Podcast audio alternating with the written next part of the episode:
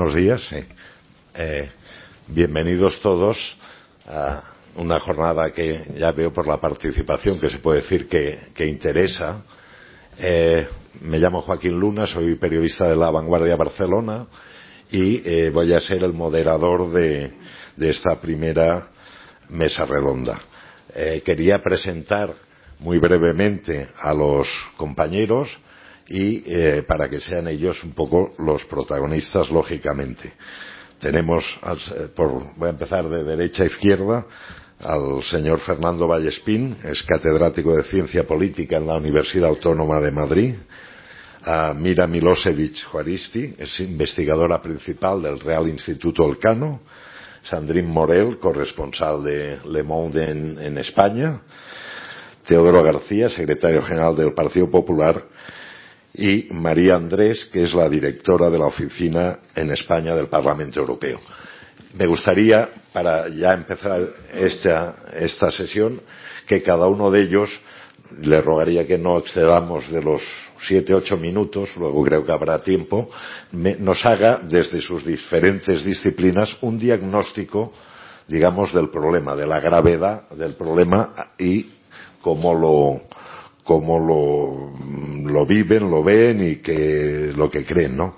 Empezaríamos con Fernando Vallespín y luego iremos dando otros turnos. Al final, la idea era reservar media hora para que ustedes puedan hacer preguntas a la mesa. Gracias. Hola, ¿qué tal? Buenos días. Desearía por supuesto, agradecer a la Asociación de Periodistas Europeos que una vez más hayan pensado en mí para estar en uno de sus actos. Estoy aquí encantado, como bien sabe mi querido amigo Miguel Ángel. Y, sobre todo por, por, estar rodeado con gente tan relevante como la que está en torno a esta mesa. Bueno, yo no soy periodista. Eh, participo bastante en los medios de comunicación, pero realmente mi profesión es la de teórico político. Eh, me dedico a una cosa rara que se llama ciencia política y entonces voy a tratar de hacer, eh, eh, voy a tratar de penetrar muy rápidamente, lo advierto, ¿eh? y en puntos, en puntos, con puntos creo que muy diferenciados también analíticamente, eh, voy a tratar de hacer una visión del problema de fondo desde el lugar que, bueno, que ocuparía un, un teórico del, un teórico de la sociedad, un teórico de la política. Primer punto, insisto, voy a ser muy esquemático. Primer punto. Lo que se está produciendo es una reestructuración completa de eso que podemos llamar el espacio público, que consiste fundamentalmente en, en el tránsito desde lo que veníamos llamando una democracia mediática, es decir, una democracia donde uno de los actores fundamentales, el que marca la agenda, son precisamente los medios de comunicación, a una democracia digital, es decir, una democracia donde ¿eh? Los medios de comunicación tradicionales están perdiendo el rol que tradicionalmente ocupaban de mediadores y donde realmente la información la digamos eh, eh, fluye de una manera descontrolada ya no hay gatekeepers ya no hay filtros ¿eh? eso es lo que significa fundamentalmente el tránsito de una de una a otra pero yo creo que tiene para el tema que nos interesa tiene tres consecuencias que son muy relevantes. La primera, desde luego detrás de esto está una, hay una revolución tecnológica, creo que esto debe, eh, va de suyo, ¿no? La primera es que eh, se está produciendo una pérdida generalizada de autoritas, de instancias que hasta entonces gozaban de ella, gozaban de autoridad. Y por pérdida generalizada de autoritas, lo que quiero decir es que eh, instituciones, unidades de poder que venían gozando de toda una serie de, pues eso, de poder, lo están perdiendo de una manera creciente. Yo lo veo en mí mismo cuando doy clase, los alumnos míos tienen acceso directo a el conocimiento que yo antes poseía en monopolio, incluso alguna vez me corrigen en clase. ¿eh? No, profesor, aquí Wikipedia dice que eso que usted dice es falso. Yo siempre respondo lo mismo, Wikipedia está mal. ¿eh? Pero lo saben los médicos que tienen que estar negociando permanentemente con sus pacientes su diagnóstico porque la gente accede al conocimiento de los médicos también directamente. Claro, si, si tu profesor sabe algo que tú sabes que puedes acceder sin él, tu, profesor pierde autoridad. ¿Qué les pasa a los medios tradicionales? Pues que eso que nos aportaban, ¿eh? resulta que la gente piensa que lo puede conseguir también en otro lugar, por tanto ya no es fundamental esa mediación. Y ahí es donde va, es el segundo punto que quería resaltar, otro de los otro de, los cambios importantísimos es que vivimos en la sociedad de la desintermediación. Es decir, la característica fundamental es que instituciones que hasta ahora mediaban en cualquier tipo de transacción social están perdiendo, están perdiendo pie. Pero claro, aquí se, se suscita una pregunta que es muy interesante, que es eh, ¿por qué? conseguimos la desintermediación? Pues conseguimos la desintermediación porque existen redes que nos lo facilitan. Pero esas redes están controladas por quienes podríamos llamar los mediadores de la desintermediación, es decir, las grandes empresas ¿eh? del mundo de las nuevas tecnologías, que son las que nos permiten la desintermediación, pero a quienes nos entregamos y sobre todo a quienes entregamos los datos. Con lo cual, esto ha generado una radical transformación de las fuentes donde eh, se ubica el poder. El poder ha emigrado ya de los sistemas políticos y se está concentrando en, en esas otras estructuras, aunque realmente el nombre no creo que sea el nombre, el nombre que se ajusta no sea ese. Y tercer punto. Tercera consecuencia es que vivimos en una en, digamos, en una economía de la atención. En una economía de la atención significa que hay una lucha feroz por captar la atención de los ciudadanos precisamente porque existe ese acceso universalizado a todo tipo de pantallas, a todo tipo de informaciones, a todo tipo de lugares. Con lo cual, eh, con lo cual esta reconstrucción del, del espacio público, si efectivamente sigue estas pautas, lo que está dando lugar es a algo, a una recomposición del poder, ya lo he dicho, pero a la aparición de eso que podríamos llamar esferas públicas desorganizadas. ¿eh? Es decir, ya no hay una esfera pública común, sino que hay unas esferas públicas, ¿no? Que están, que cada uno se va construyendo, eso de, de Negroponte, ¿no? Del Daily Me, cada uno se construye el perfil de información que quiere, que le llega todas las mañanas o todas las tardes o como él o ella deseen. Eh, la aparición de cámaras de eco, la balcanización de lo social, esto es muy interesante porque hemos pasado de una sociedad de masas a una sociedad profundamente individualizada y de esta una sociedad de enjambres. ¿no? O sea, la masa era una, ¿eh? luego éramos sujetos, o que nos creíamos sujetos individuales, y ahora somos sujetos englobados en todo este tipo, en un nuevo tipo de comunidad que es la comunidad, la comunidad digital, ¿no? Que cumple además esa función de unificación y de dotarnos de un vínculo que no encontramos en el mundo social general. Es decir, que las redes crean comunidades, en un momento en el que las comunidades se van disolviendo en el mundo de la sociedad eh, más amplia. Pero hay otro tema que sobre todo para los expertos en la comunicación es, yo creo que muy relevante, y es que los propios medios tradicionales se traicionan se traicionan en el sentido de que en vez de interesarse por la realidad, se interesan por cómo se observa la realidad desde esas redes sociales. Con lo cual, en vez de haber una observación de segundo grado, que diría un sociólogo, es decir, observamos cómo actúa la gente, hemos entrado en una observación de tercer grado. Observamos cómo otros observan ¿eh? a los actores. Es decir, que la información la encontramos en, el ciberespacio en vez de encontrarlo en la realidad, que es donde deberíamos buscarla. Con lo cual, la noticia no es la noticia, la noticia es cómo se recibe ¿eh? un acontecimiento en las redes sociales. ¿Dónde está la realidad entonces? La realidad va desapareciendo detrás de todo un conjunto de observaciones recursivas de las que vamos dando constancia de una manera permanente. Siguiente punto emocionalidad, emociones, afectos, llamémosle como queramos.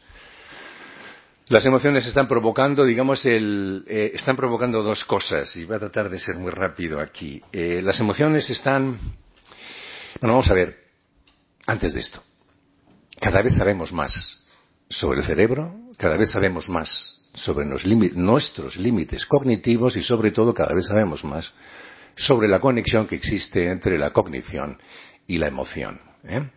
O sea que eh, a medida que vamos avanzando, y aquí eh, Harari es donde está ahora mismo poniendo su foco, y me parece muy interesante algunas de las consideraciones que le he leído últimamente, a medida que vamos avanzando en el conocimiento de lo que es el yo, y la visión que teníamos del yo es que el yo era una especie de caja negra donde los de fuera no podían saber lo que ocurría dentro, salvo nosotros mismos, que es el presupuesto del liberalismo. Yo soy un sujeto autónomo que sé cuáles son mis preferencias, pero los de fuera no las saben, con lo cual yo necesito ir a votar para decir cuáles son. Falso. Ahora saben mejor que nosotros cuáles son nuestras preferencias. ¿eh? Ahora saben mejor que nosotros cómo es el funcionamiento de nuestro cerebro. Claro, si esto es así, ¿cuál va a ser um, el despotismo del futuro? Pues el despotismo del futuro va a ser, está siendo, ¿eh? está siendo el que antes de que cuando decir el que antes de que nosotros realmente eh, decidamos elegir, ¿eh? seamos informados para que elijamos de una determinada manera o lo, voy a decir de, de, de otra forma. Es decir, que esos observadores ajenos de nuestras preferencias que nosotros les ofrecemos gratis tienen la capacidad de interferir en nuestras, en nuestras elecciones futuras, informándonos, incentivando nuestras emociones, convirtiéndonos en seres, diríamos, previsibles. O sea que el control este de los hackers rusos ahora es, digamos, la primera andanada de eh, otras andanadas infinitamente más sofisticadas que están por venir. Me toca pedir ya poco sí, ir eh, terminando la... acabo con una frase de Harari que me impresionó mucho. Dice, una vez que alguien consiga la habilidad tecnológica para manipular el corazón humano, o sea, las emociones, de forma fiable, barata y a escala, la política democrática se convertirá en un espectáculo de guiñol emocional. Me parece que ya hemos empezado. Muchas gracias.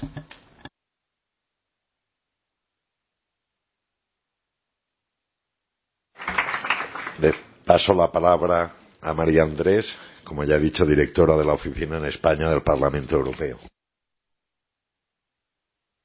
Gracias a todos por esta mañana tan interesante. Yo estoy aprendiendo muchísimo desde el punto de vista académico, muy interesante, Fernando, tu exposición. Yo vengo a daros una información un poco más pragmática sobre el contexto europeo y sobre cómo se está viviendo este tema, de, esta preocupación por la influencia que están teniendo las fake news desde Europa.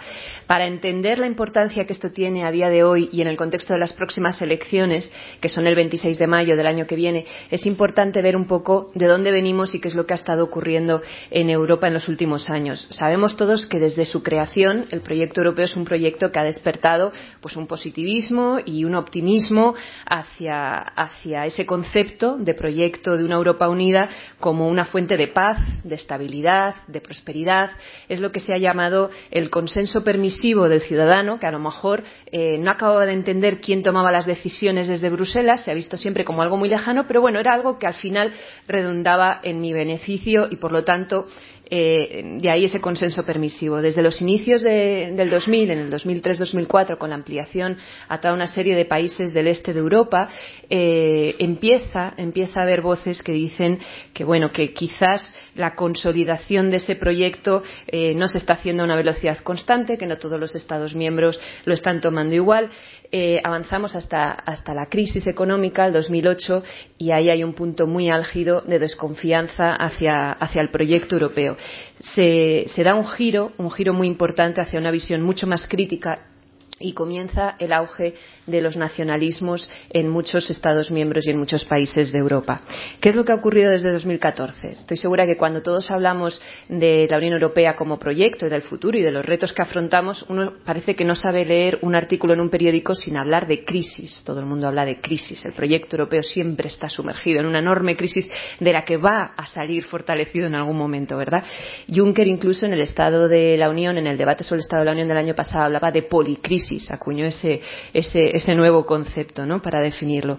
La realidad es que eh, desde el 2014, las últimas elecciones europeas hasta ahora, hemos vivido como las cicatrices de esa crisis económica, que por mucho que haya empezado una consolidación y una recuperación a nivel macro, nos ha dejado una fuerte desigualdad social entre la, gente más rica y la gente más pobre. Eso se ha percibido y se ha vivido de manera muy aguda en ciertos países, sobre todo del sur de, Europa, y ha dado lugar a esa tensión norte-sur entre los países más situados al norte y, eh, contribuyentes netos y los países del sur o tradicionalmente receptores, que ha ido incluso sustituyéndose o desplazándose por otra crisis que viene después, que es la crisis, la mal llamada crisis migratoria, cuando empezamos a recibir una cantidad eh, mucho más incrementada durante sobre todo el 2015 de inmigrantes y peticionarios de asilo que llegan a las costas del Mediterráneo. Y ese drama empieza a provocar unas tensiones aparte del auge del nacionalismo que se está viviendo en Europa y de países eh, de partidos de una tradicionalmente más europeos que empiezan a ser mucho más euroescépticos y a adoptar un discurso populista, se empieza a ver que la tensión ya no está entre el norte y el sur, sino quizás entre el este y el oeste, entre una visión identitaria y un, debate mucho más identitario sobre cuál debería ser el, el, futuro del proyecto europeo y la fuerza de ese proyecto europeo. Llegamos a 2016 y es el año de gracia, el año en el que tenemos una fortaleza enorme de ese poder de esas fake news, esa desinformación que acaba concluyendo eh, con el Brexit, con el referéndum del Reino Unido, que es un ejercicio increíble para todos los que queráis estudiar este tema de las fake news sobre cómo la desinformación y el ruido y las mentiras acaban convenciendo a una parte de la población sobre cuáles van a ser las consecuencias, que luego se están viendo y se están comprobando mentiras, pero que no se han ido desmontando con el tiempo. Es que al día siguiente, a las nueve de la mañana, teníamos a políticos como Nigel Farage diciendo, bueno, lo que, dice, lo que dije ayer de los fondos a sanidad no era exactamente así, pero bueno, da igual, ya hemos ganado.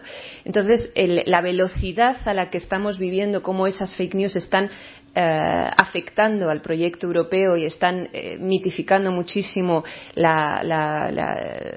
mayor desapego que se está recibiendo en Europa hacia la Unión Europea y hacia sus instituciones. Continúa con la elección de Trump ese mismo año, en el fin de ese aliado tradicional que era Estados Unidos, otro ejercicio, otro gran ejercicio, la campaña de Trump, del que podríamos hablar mucho, ¿verdad?, de la influencia de las fake news y de la desinformación.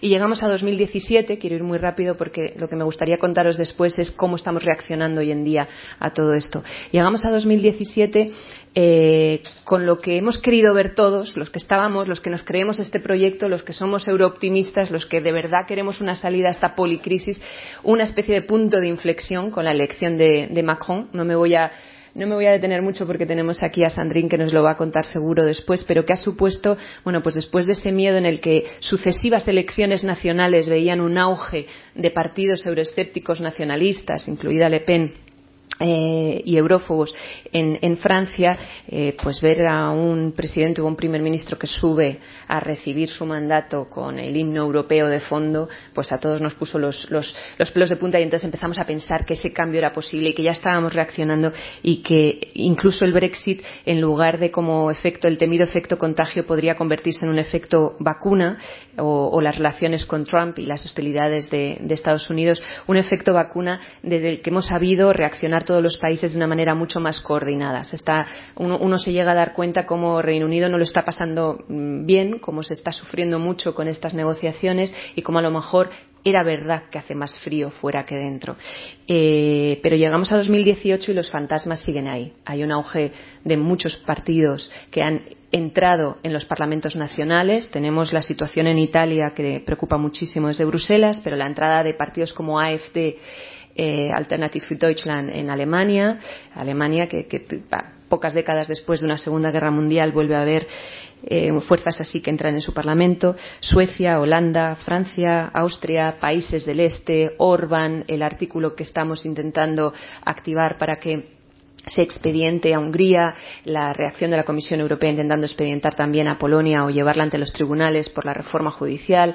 En fin, hay toda una serie de, alarmas que se están activando ahora mismo y que nos hacen ver que el proyecto europeo está siendo contestado y que las elecciones del año que viene, y a eso voy para explicaros ahora lo que se está haciendo eh, para combatir fake news, las elecciones del año que viene no se van a vivir como un combate tradicional entre izquierdas y derechas, sino entre los pro y los anti, entre los que defienden una Unión Europea más fortalecida, más coordinada, más unida y con más competencias, ya me da igual si es una velocidad o muchas, eso ya es un debate secundario, y los que defienden que ese repliegue y esa vuelta al nacionalismo. ¿Qué es lo que está haciendo la Unión Europea? Bueno, pues nosotros, las instituciones europeas son novatas totales en este tema de combatir las fake news. Es una cosa que nunca nos habíamos planteado, o la desinformación o las mentiras, pero estamos viendo el efecto que tiene y estamos viendo que hay que reaccionar de manera muy importante y muy urgente. Entonces, yo diría que hay tres pilares. Bueno, la desinformación nos llega desde fuera. Tenemos el ejemplo de Steve Bannon,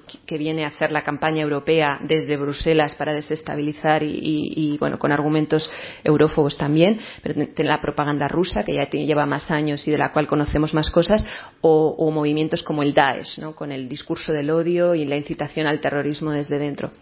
Pero tenemos también, eh, eh, en fin, eh, la amenaza viene desde dentro, con políticos como el que acabo de citar, pero hay muchos otros que hemos visto en el Parlamento Europeo en los últimos años llegar a poner en cuestión si ha ocurrido el holocausto, esto en pleno siglo XXI, yo lo he visto, o si el, eh, cambio climático es una realidad o es ese invento que se han inventado algunos para que no, para que no impongamos una industria o una empresa aquí, ¿no?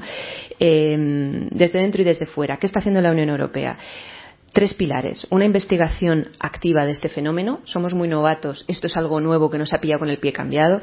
Eh, crear y destinar nuevos recursos a combatir. Este sería el pilar número dos. Y tres, plantearse una futura legislación. Lo que decía la vicepresidenta sobre autorregulación o regulación es el debate del momento en cuanto a desinformación y fake news. Pilar 1. Investigación. ¿Cómo entender el fenómeno? Por ir muy deprisa. Se han escrito muchos documentos, la Comisión Europea y el Parlamento han investigado mucho sobre el tema, se han hecho análisis de, mm, opinión. El último Eurobarómetro hablaba de cómo el 83% de los europeos percibe las noticias falsas como un problema para la democracia, que atenta contra nuestros valores. Se han hecho estudios sobre los hábitos de consumo. No voy a decir mucho porque ya lo hemos hablado, pero cómo las nuevas tecnologías hacen que los medios de comunicación han perdido esa autoridad de la que hablaba Fernando y hemos acabado eh, dando mucha más confianza a redes sociales, a Facebook y nos informamos a través de plataformas que no tienen contrastada esa información, aunque se ha empezado a recuperar un poco con esta crisis y esta, esta, esta visibilidad que se está dando a la posverdad, se ha empezado a recuperar un poco la confianza en los medios, pero es un inicio muy tímido que todavía hay que afianzar. La gente empieza a desconfiar un poco más de las redes sociales como fuente de información. Y se ha creado un grupo de trabajos, esto es un tema muy importante y novedoso relativamente en, en, la Comisión Europea y en el Parlamento, con recomendaciones de cómo combatir esas fake news. Se estima que una noticia falsa en Internet en una sola hora una sola hora de recorrido basta para que los efectos sean impredecibles y el, daño que se ha hecho sea imposible de reparar al 100%. Si estamos hablando de discurso de odio o de información eh, terrorista o de incitación al terrorismo por parte de Daesh, cuatro horas son suficientes para que sea altamente complicado eh, rebatirlo o retirarlo de la red o que ya ha hecho ese efecto que no vamos a poder solucionar. Em, ¿Qué es lo que está haciendo la Comisión Europea? Ya estoy terminando. Una red independiente de fact-checkers, no sé ni cómo se dice esto en español, perdonadme, comprobadores, verificadores, vamos a llamarlo verificadores, una red independiente de, verificadores que esté trabajando muy activamente en, en, todo este tema de la desinformación y las mentiras desde Bruselas para intentar identificarlas cuanto antes una plataforma segura contra la desinformación, donde se comparte y se coordine todo este tipo de informaciones que se detectan, una unidad específica antipropaganda rusa, lo que llaman ellos el East Stratcom, esto es viejo, esto no es nuevo, nos lo venden como nuevo, pero ya llevamos muchos años, sobre todo en los países del este de Europa, con una, con una preocupación creciente sobre la propaganda rusa en, bueno, los ciudadanos del este de, de la Unión Europea. Y más fondos, Horizonte 2020, para investigar y luchar contra las fake news, más dinero, porque eso se estima como una de las cosas más importantes. Desde el Parlamento Europeo, ya en noviembre del 2016, este año que estoy hablando, que es el año dorado de las, de las fake news y la desinformación, se establece una resolución con una comunicación estratégica para contrarrestar la, propaganda En enero de este año, entonces ahí se marcan las pautas de lo que el Parlamento Europeo considera que debe hacerse, pero no deja de ser un documento, una declaración de intenciones sobre la importancia que tiene combatir esa desinformación en Europa.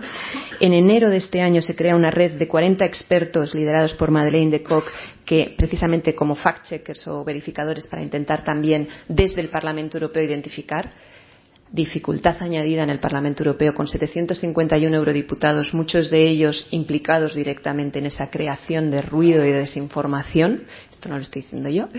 Eh, y, y, qué hacemos cuando es desde dentro que lo estamos verificando y entendemos que es desde dentro cuando se crea esa información falsa complicación Pero añadida. Te rogaría ya, ya que y ya acabáramos estamos. para y dar tiempo. una, una conferencia que está teniendo lugar hoy mismo, eh, precisamente en Bruselas, también invitando a medios de comunicación de todo, de todo Europa, incluido medios españoles, creo que está la sexta, eh, allí con el objetivo para eh, intentar coordinar y dar una respuesta coordinada de vigilancia hacia estas fake news.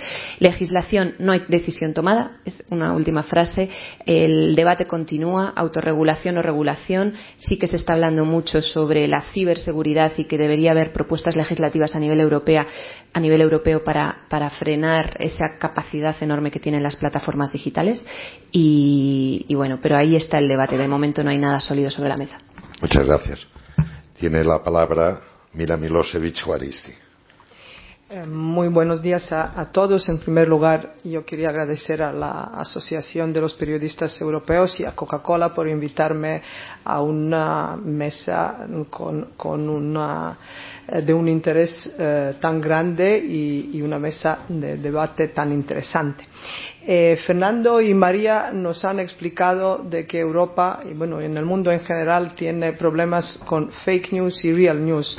Yo intentaré explicar eh, en esta primera intervención eh, cómo hemos llegado hasta, hasta, hasta aquí, cómo hemos llegado que, que la palabra postverdad en 2016 fue la palabra elegida por Oxford Dic- Dictionary como la palabra del año y por Collins Dictionary en 2017 fue elegida la palabra del año uh, fake news. Hemos vuelto a hablar de desinformación como un instrumento militar asimétrico en la guerra híbrida, sobre todo después de la invasión de Crimea y anexión posterior uh, por parte de Rusia.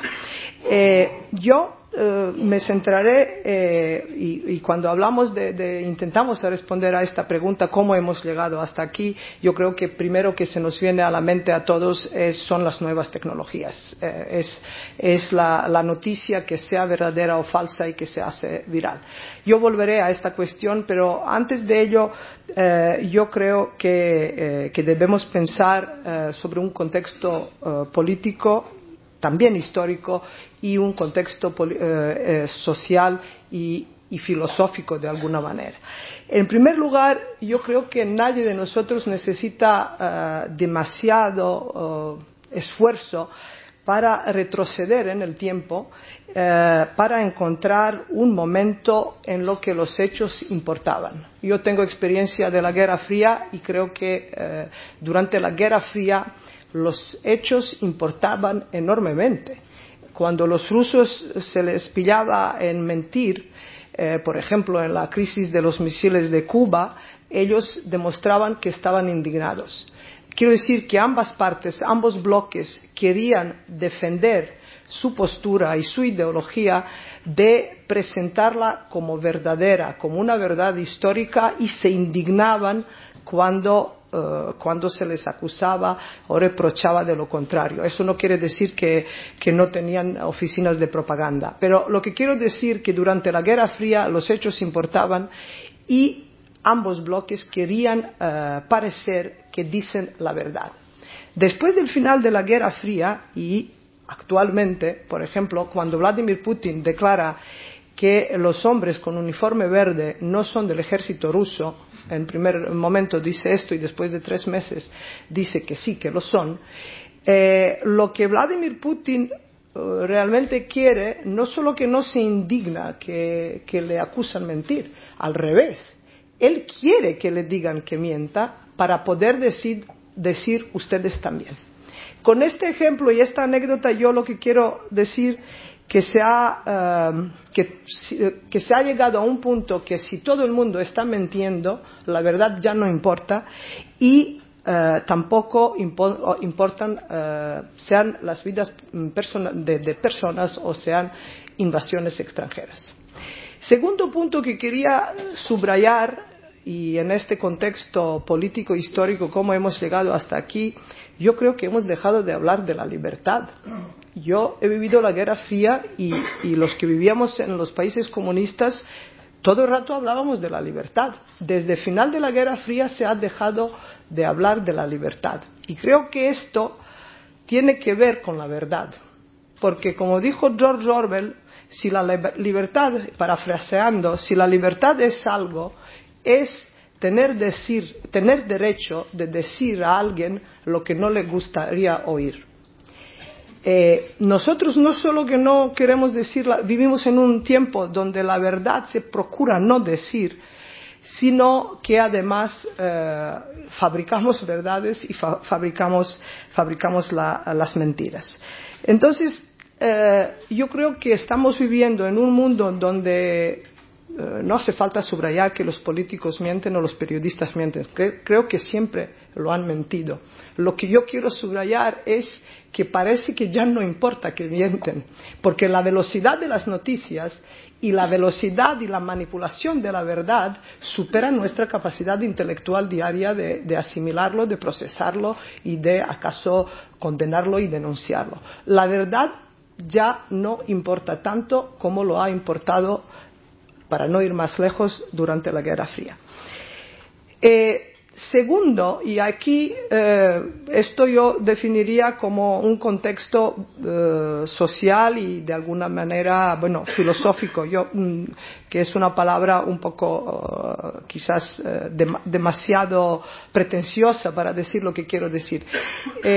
yo creo que, esto no es ningún secreto de de que el mundo en sí, mundo postmoderno, es un mundo uh, donde la verdad no existe empezando por Nietzsche en filosofía y uh, luego por muchos otros. Uh, quiero decir, la verdad en el mundo postmoderno siempre es discutible y siempre se insiste que hay distintas percepciones que, por supuesto, hay que respetar muchísimo porque es la libertad individual de tener una, uh, una percepción. Tanto que una, una de las señoras que va a estos programas, Sálvame, por ejemplo, dijo que Venecia es la capital de Italia.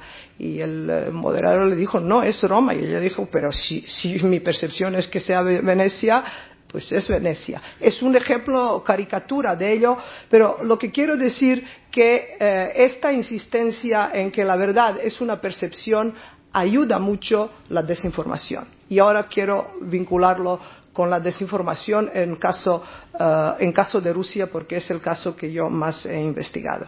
Cuando nosotros decimos que no existe la verdad, sino las percepciones, esto encaja perfectamente en las declaraciones de la directora de Russia Today, de Margarita Simonoyan, cuando ella dice nosotros ofrecemos una visión alternativa nuestro programa, nuestra televisión, nuestras editoriales simplemente ofrecen un punto de vista alternativo. Esto encaja fenomenal con, que la verdad es una, percepción.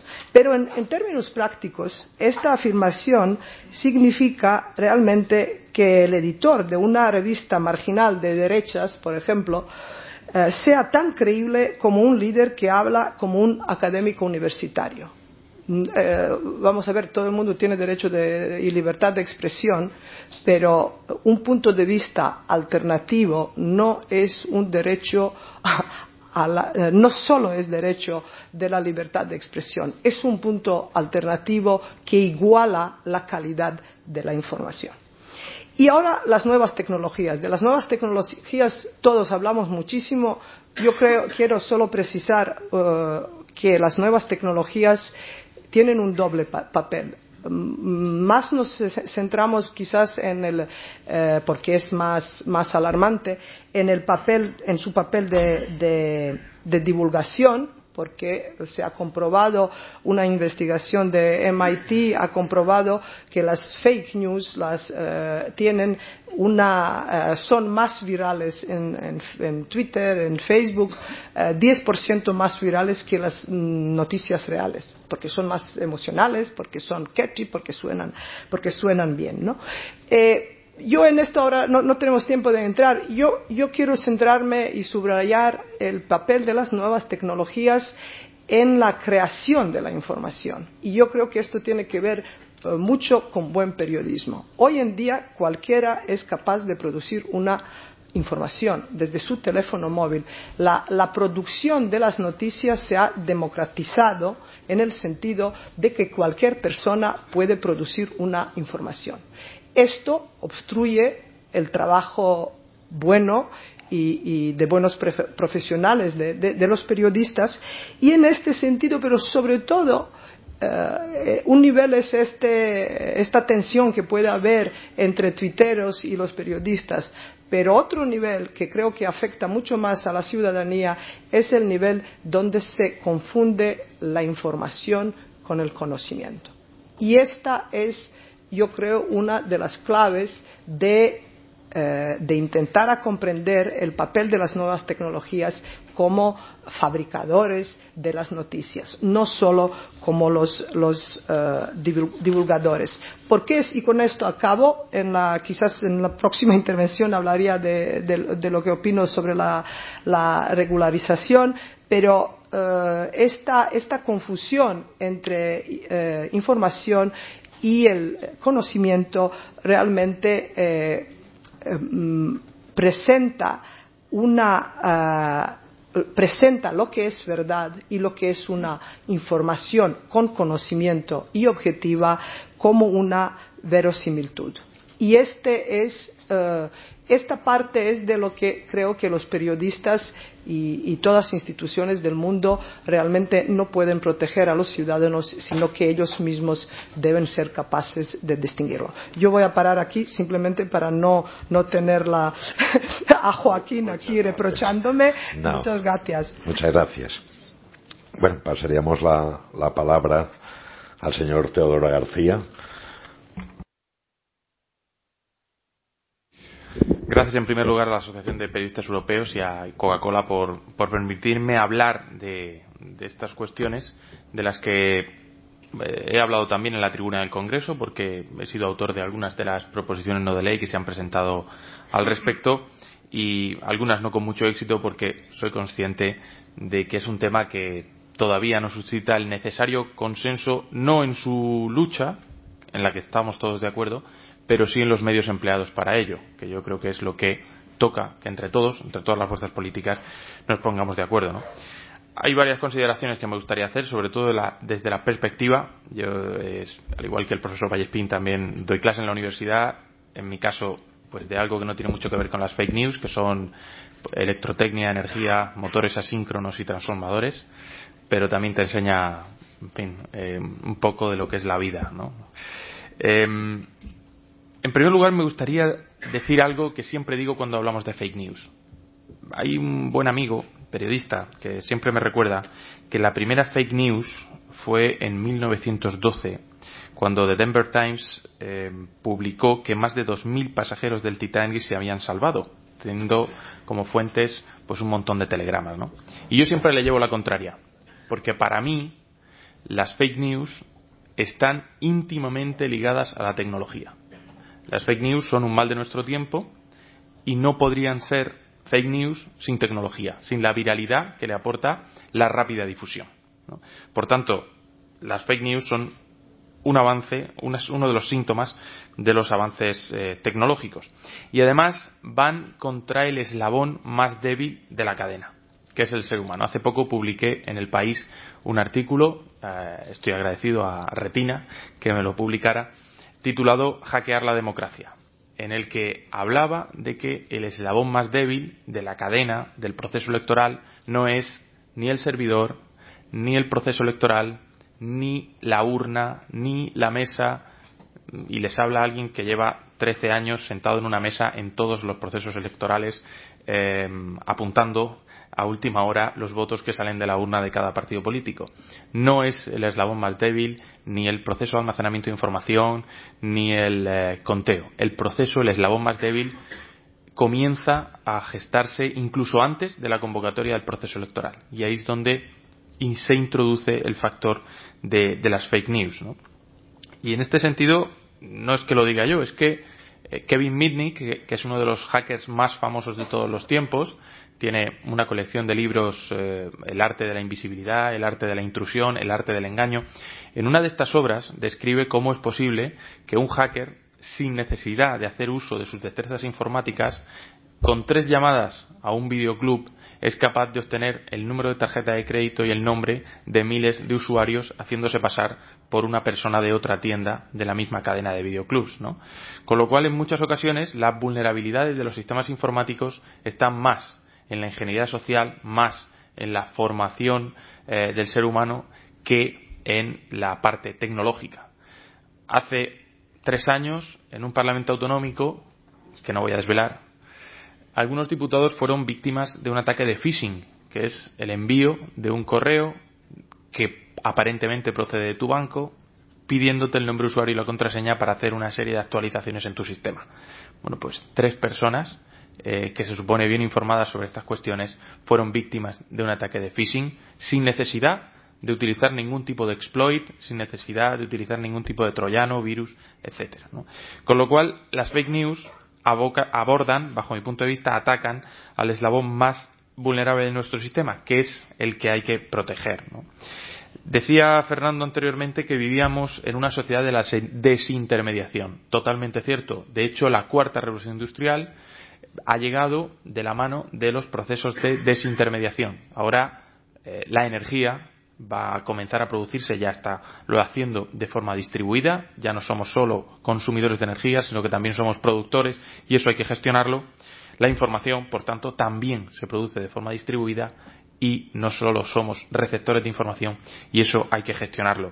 Y, y con este nuevo paradigma de la desintermediación aparecen tecnologías como la que me agrada que María esté aquí porque quería agradecer a la Comisión Europea que pusiera fondos encima de la mesa en el programa Horizonte 2020, en las que algunos de ellos yo he participado como, experto, para desarrollar nuevos sistemas basados en blockchain, en tecnología blockchain, de, tal forma que permita que aquellos profesionales con reconocido prestigio, trayectoria y um, background en, distintos temas puedan ser um, almacenada esa información de una forma confiable e inmutable, de tal forma que el usuario pueda decidir qué información lee o no en función del score que tengamos en el sistema eh, desintermediado. Al final, los problemas que generan las fake news, bajo mi punto de vista, son eh, síntomas de lo que viene.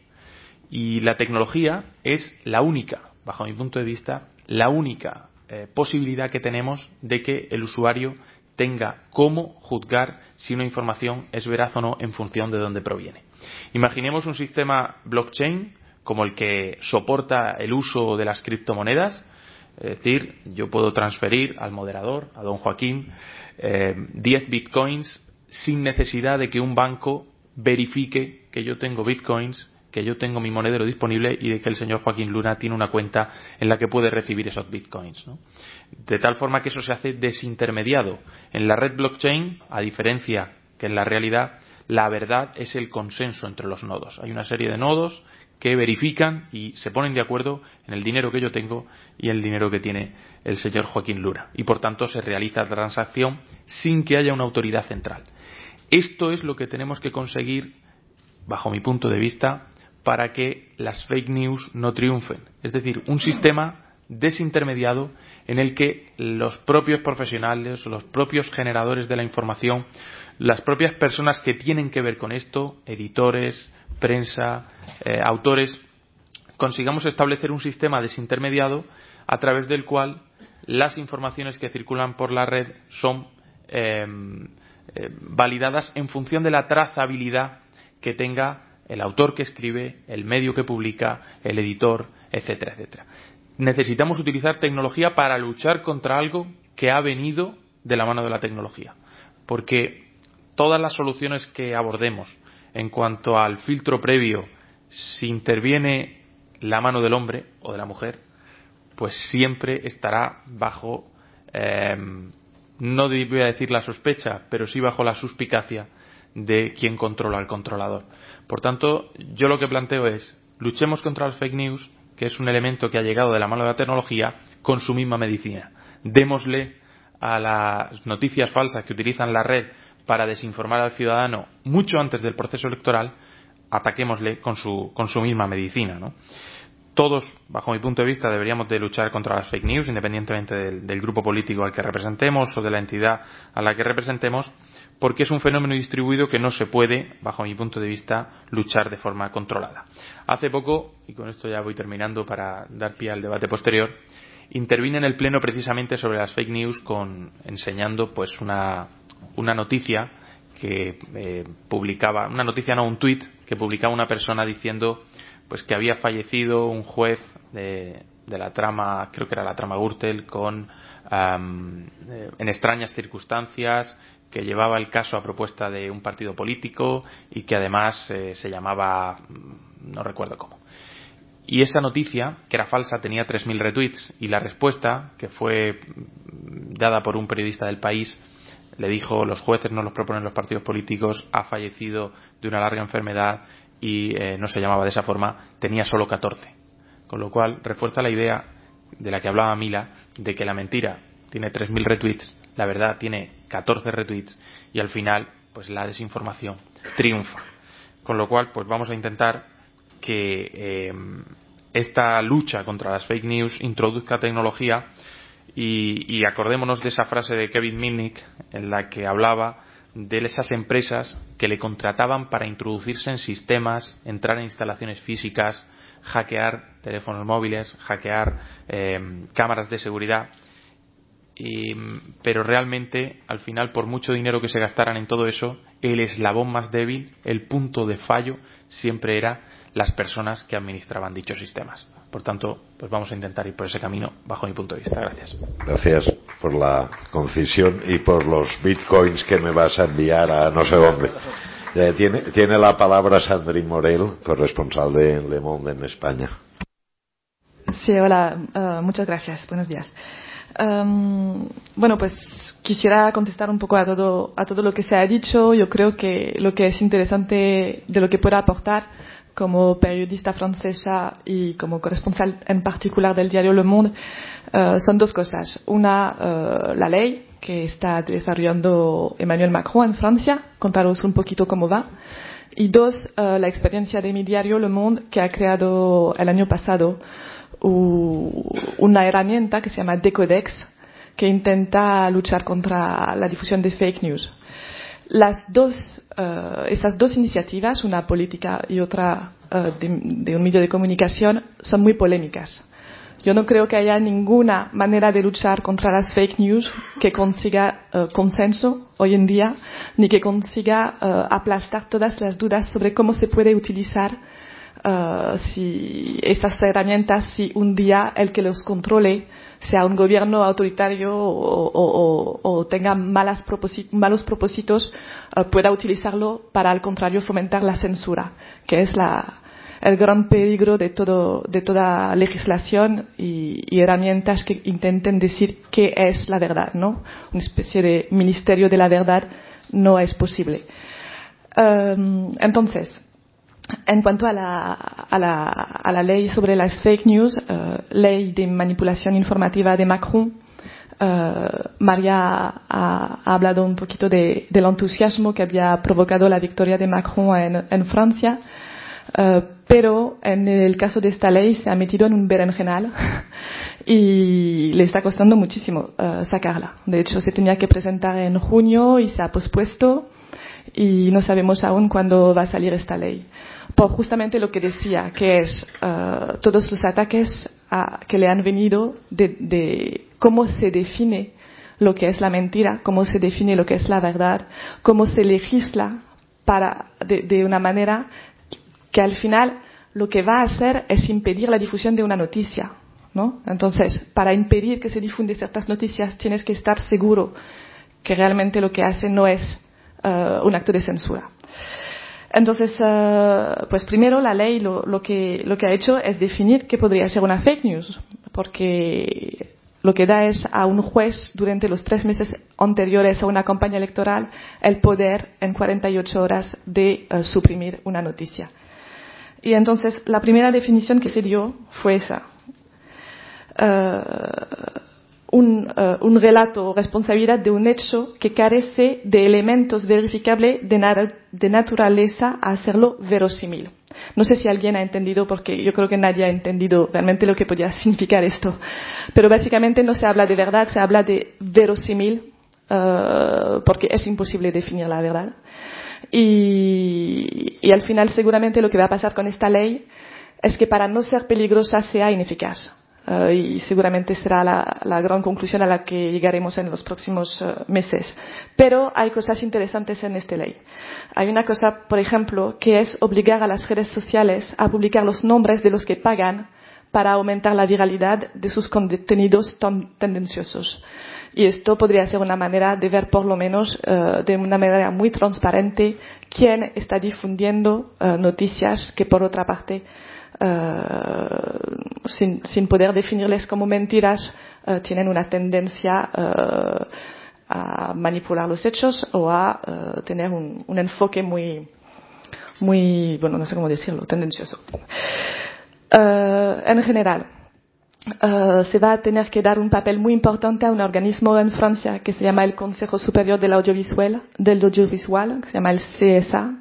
También esto es polémico, tampoco tendría medidas coercitivas uh, para controlar las redes sociales, pero uh, haría uh, informes sobre la, publicación de noticias falsas en las redes sociales.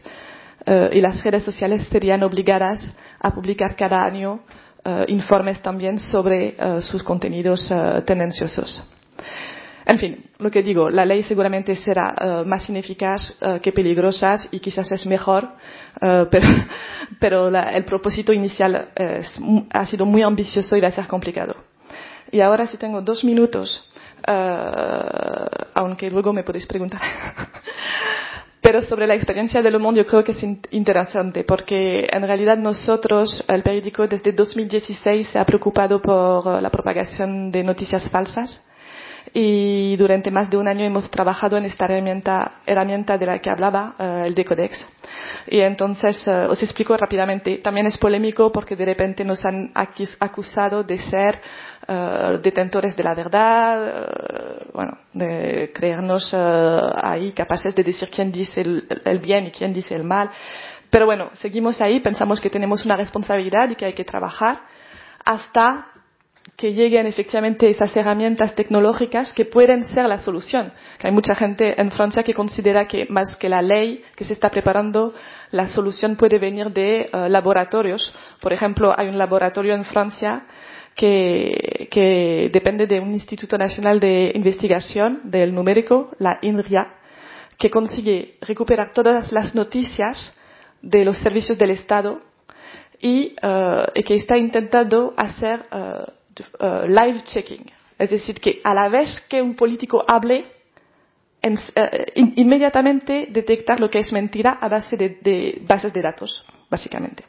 Bueno, pues mientras se preparen todas esas herramientas, nosotros hemos uh, creado esta herramienta que siempre intentamos mejorar, que es, uh, os, lo explico un, un, minuto.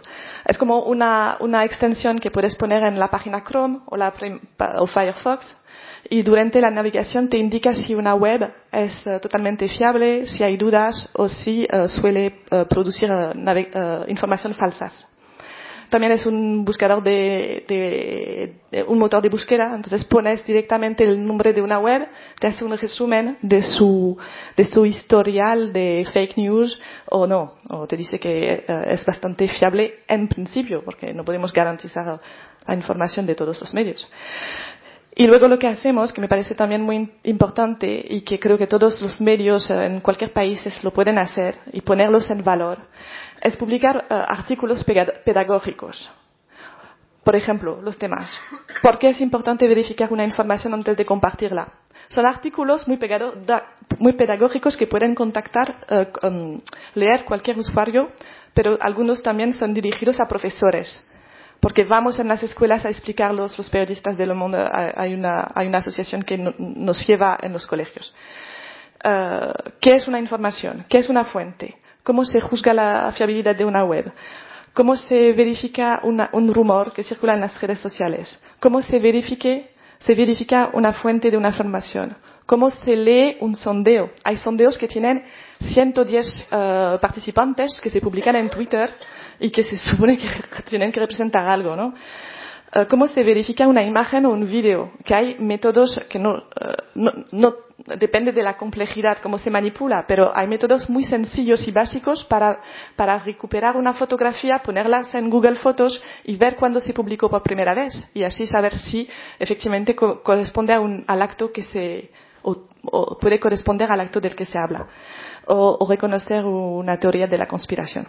Bueno, hay muchas cosas que contar, pero básicamente uh, es un poco esto en lo que estamos trabajando y son un poco casos prácticos de cómo se soluciona un problema quizás uh, insolucionable. Muchas gracias.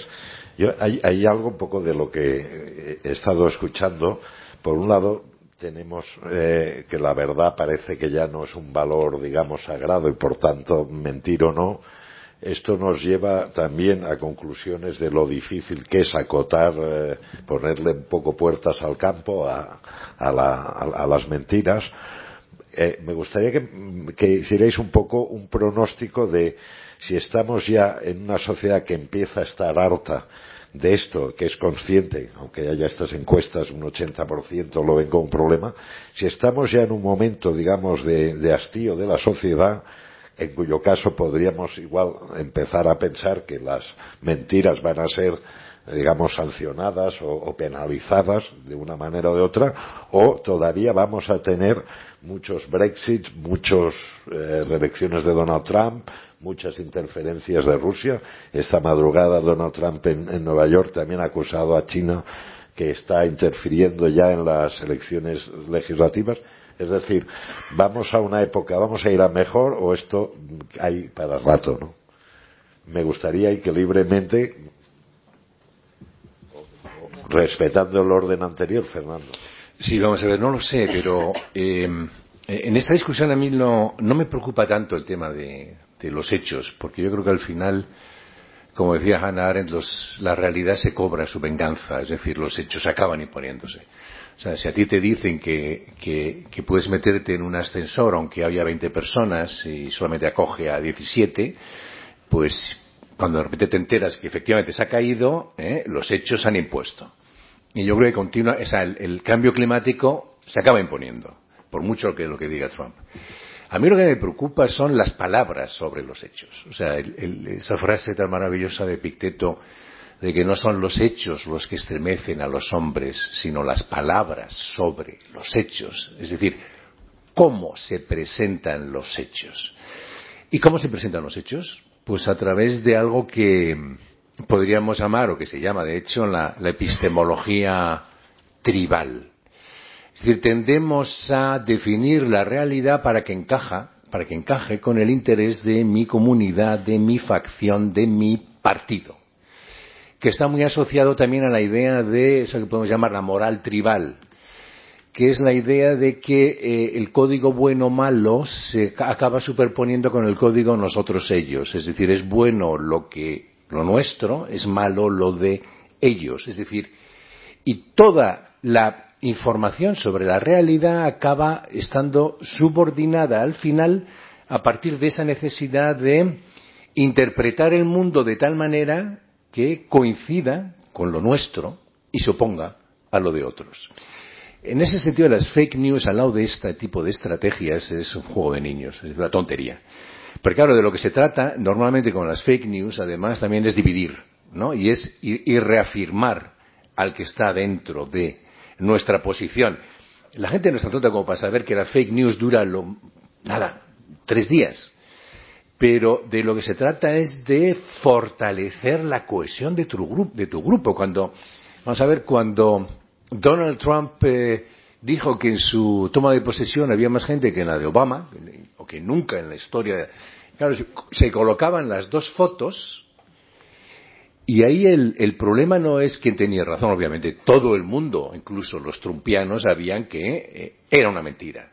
Pero no se trataba de eso. O sea, se trataba, en cierto modo, de movilizarles frente a lo que estaba diciendo la prensa, sobre todo la prensa de calidad, que es, fijaros, ¿no?, qué presidente tenéis. Bueno, pues da igual. ¿eh?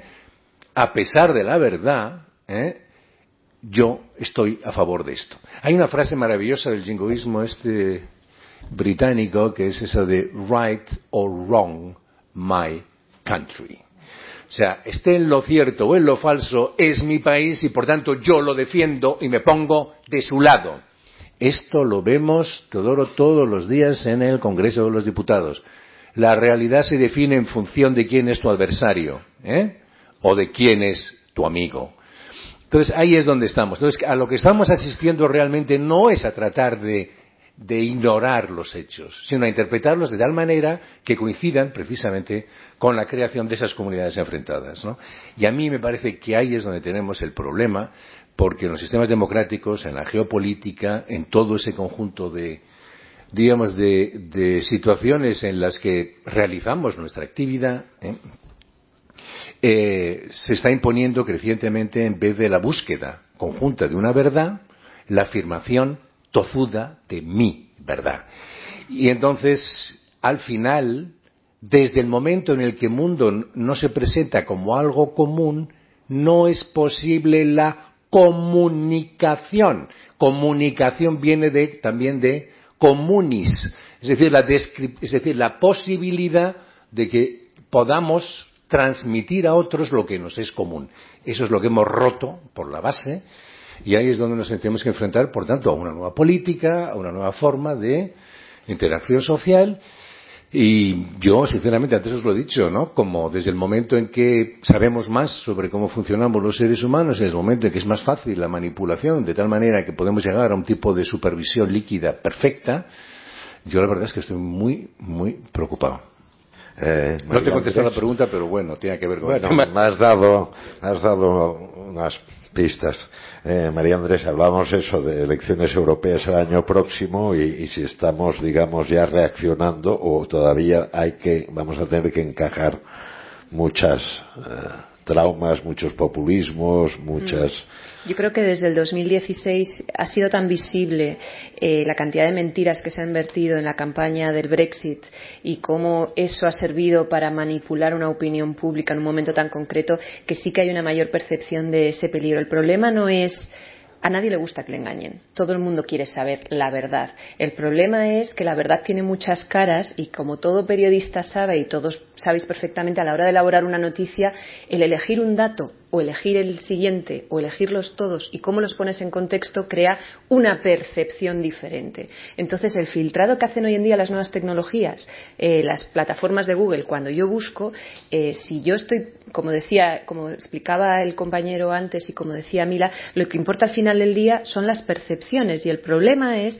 que de lo que no son conscientes los jóvenes hoy es que cuando se meten en un buscador a buscar una noticia, el algoritmo es probable que sepa más de ti, de tus gustos y de tus opciones que, tú mismo. Entonces, antes de que tú tengas una opinión formada sobre un hecho, te van a dar unos clics y te van a dar una parte de la verdad. Entonces, se ha demostrado que en la campaña de Trump, por ejemplo, pues había gente que estaba muy predispuesta a creer que la inmigración iguala a criminalidad y al aumento de la criminalidad y entonces lo que te salía todo el rato los buscadores era noticias de cómo un inmigrante había cometido una ofensa criminal en tu país, hasta darte a ti ¿Que eran mentira? Pues no lo sé. A lo mejor resulta que esos casos eran reales, pero si todo el rato te bombardean con ese tipo de noticias, te acabas formando una percepción falsa, distorsionada de la realidad.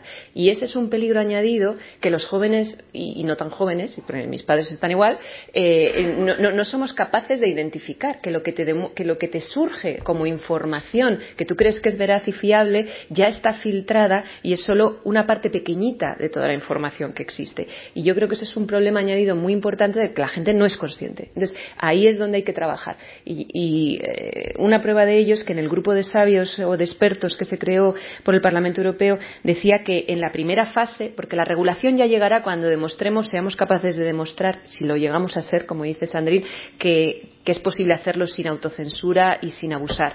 Pero, en primera instancia, hay que mejorar la transparencia publicando quién ha pagado por los contenidos, súper importante, coincidiendo con esto, y, sobre todo, promover la alfabetización digital y mediática y que en el currículum de todos los eh, la gente joven aparezca una asignatura sobre todo esto, sobre la digitalización, sobre lo que es una fuente segura y lo que no lo es, y que aparezca en el informe de PISA. Yo creo que eso podría ser una herramienta útil. Gracias. Yo me voy a permitir, yo sabéis, La Vanguardia es un diario de Barcelona, de Cataluña, vengo de allí, tengo mis dudas cuando dices que a nadie le gusta que le engañen. En la sociedad, no, no, lo digo, lo digo en serio porque creo que, que parte del problema es eh, que no estoy seguro que una afirmación tan rotunda sea en la práctica cierta. Eh, de, uh, de hecho, si me permites, Uh, hemos, uh, hay un grupo interministerial en Francia que ha, publicó, que ha, publicado un informe de 200 páginas sobre el tema de las, de las noticias falsas y tenía una conclusión, que básicamente 200 páginas para decir que no se puede hacer nada. ¿no? Entonces, tenía una conclusión que era que todo esto ha se ha propagado por la crisis de confianza que viven nuestras democracias el, rechazo de las élites, la polarización identitaria, la crisis de la, comunicación política y la prensa. Y la conclusión, solo la sociedad civil puede desarrollar su propia resiliencia y los gobiernos solo pueden ayudar. Es decir, que efectivamente, si toda la gente no le gusta ser engañada, puede buscar herramientas para verificar noticias. Pero que, si lo que le gusta es indignarse, porque estamos en un momento de gran uh, indignación perpetual y nos gusta indignarnos, entonces vamos a aprovechar estas noticias que justamente acarician o, excitan estos uh, instintos primarios y, ayudarnos a, a, levantar la voz, y, y etcétera.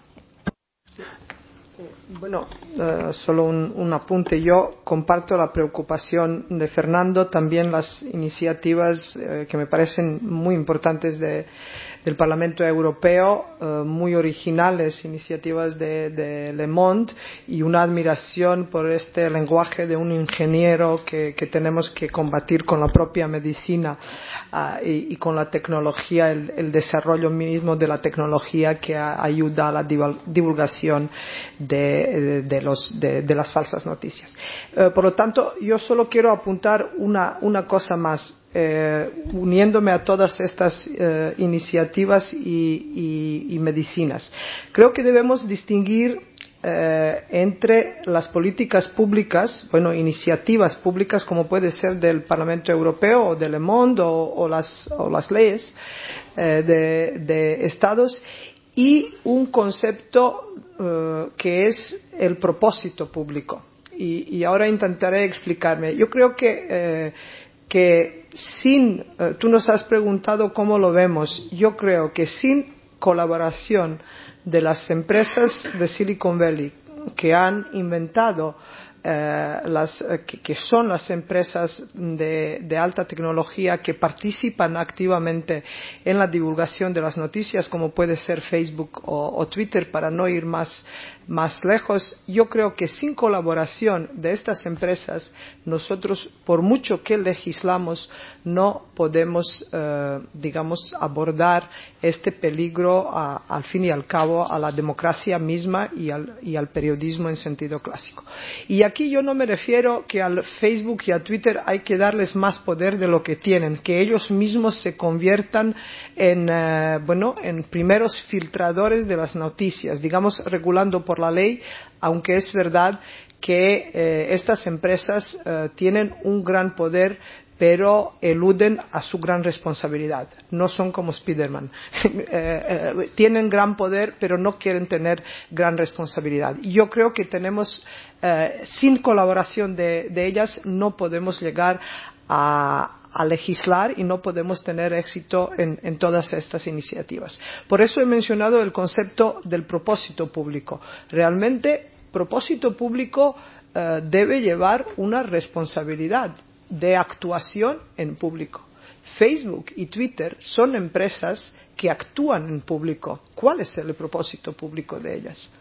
deben, deben, eh, bueno, nosotros sabemos cuáles son sus objetivos de negocios, pero cuál es su propósito público y cómo este propósito público influye en el sistema democrático, en periodismo, en, eh, en todo este mundo de, de postverdad. Muchas gracias.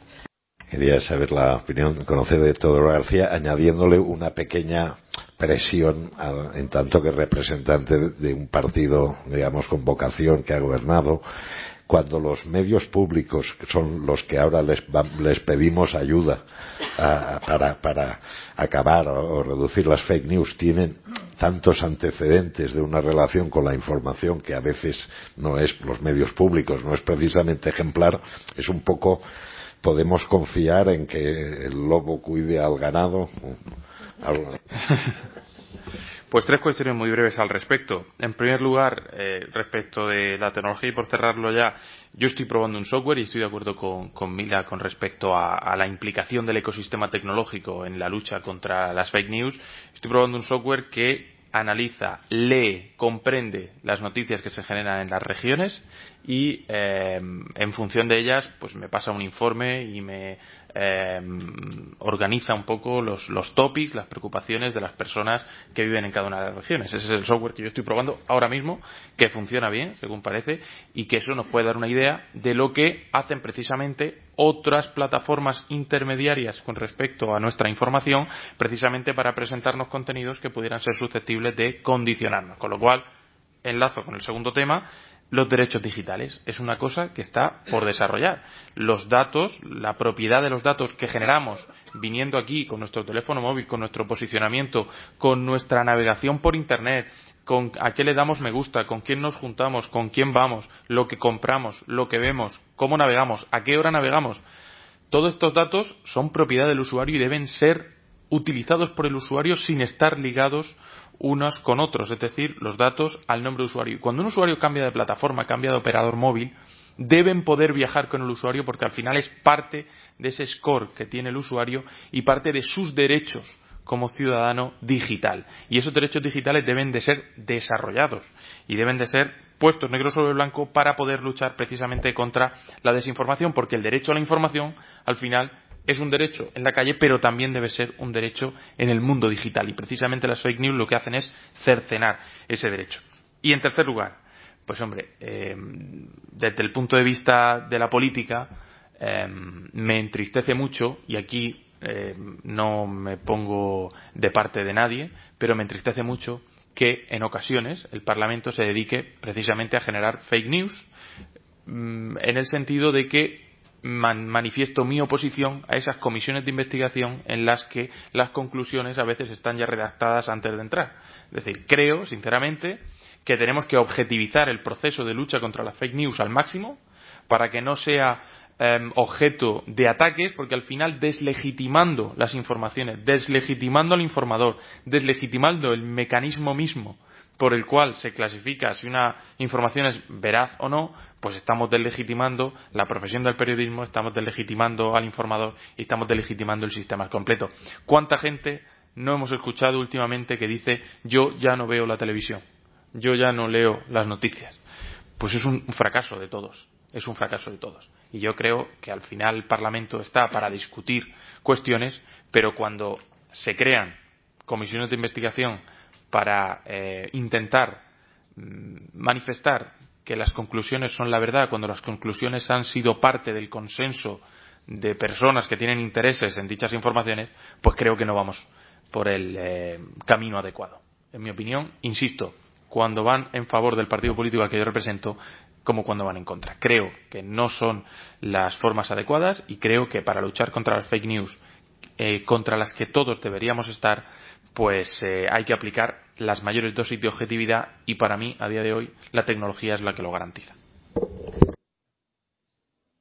Simplemente, como se ha abordado el papel de las uh, redes sociales, de los uh, grandes grupos tecnológicos, uh, han tomado en serio, creo, este problema. Ha habido las, las comparecencias que, que, sabemos en Estados Unidos de los dirigentes tanto de Twitter como de Facebook Y simplemente yo quería mencionar uh, que existe también una colaboración entre Facebook y varios diarios internacionales, uh, dentro de los cuales está, está el mío, uh, que consiste en que Facebook se puede, puede ser alertado por los propios usuarios cuando ven un contenido que consideran sospechoso, dudoso, ¿no?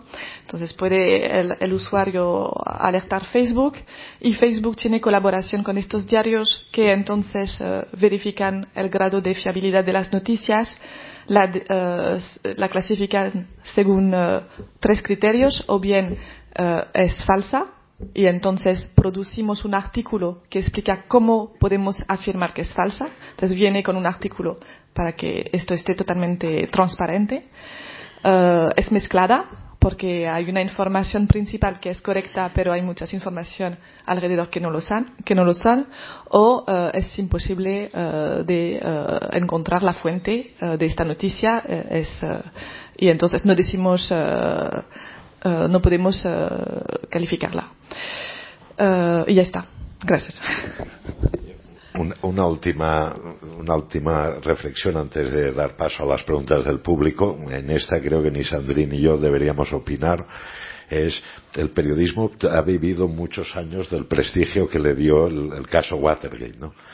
Eh, en la última campaña electoral el, presidente Trump fue elegido con eh, el editorial adverso de todos los grandes diarios de Estados Unidos. Eh, la, reflexión es qué tenemos que hacer, si es que podemos hacer algo, si es que qué papel pueden jugar, desempeñar los medios de comunicación ante este, este avalancha, este desbordamiento. Eh, bueno, esto tiene que ver con, con, la pérdida de autoritas de la que, de la que hablaba antes, ¿no? Eh, Donald Trump se puede comunicar con sus simpatizantes sin necesidad de la intermediación del New York Times o del Washington Post. Es decir, y ahora mismo también, desde el despacho Val o, de, mientras se toma su dosis de hamburguesas y Coca-Cola Light, eh, eh, manda, manda tweets. ¿eh? Es decir, este es el segundo punto, que es la desintermediación, ¿no? O sea, eh, yo creo que, que, no nos hemos dado cuenta, pero, pero los mecanismos que evitaban que un personaje como Trump pudiera funcionar eh, expresan perfectamente el fracaso de dos sistemas de intermediación. Primero, el propio Partido Republicano, que no tuvo la capacidad de, de filtrarlo y, por tanto, excluirlo como un candidato viable para enfrentarlo después a, al momento final de la campaña y en segundo lugar los medios de comunicación de prestigio como el, sobre todo el Washington Post y el, New York Times o la propia CNN.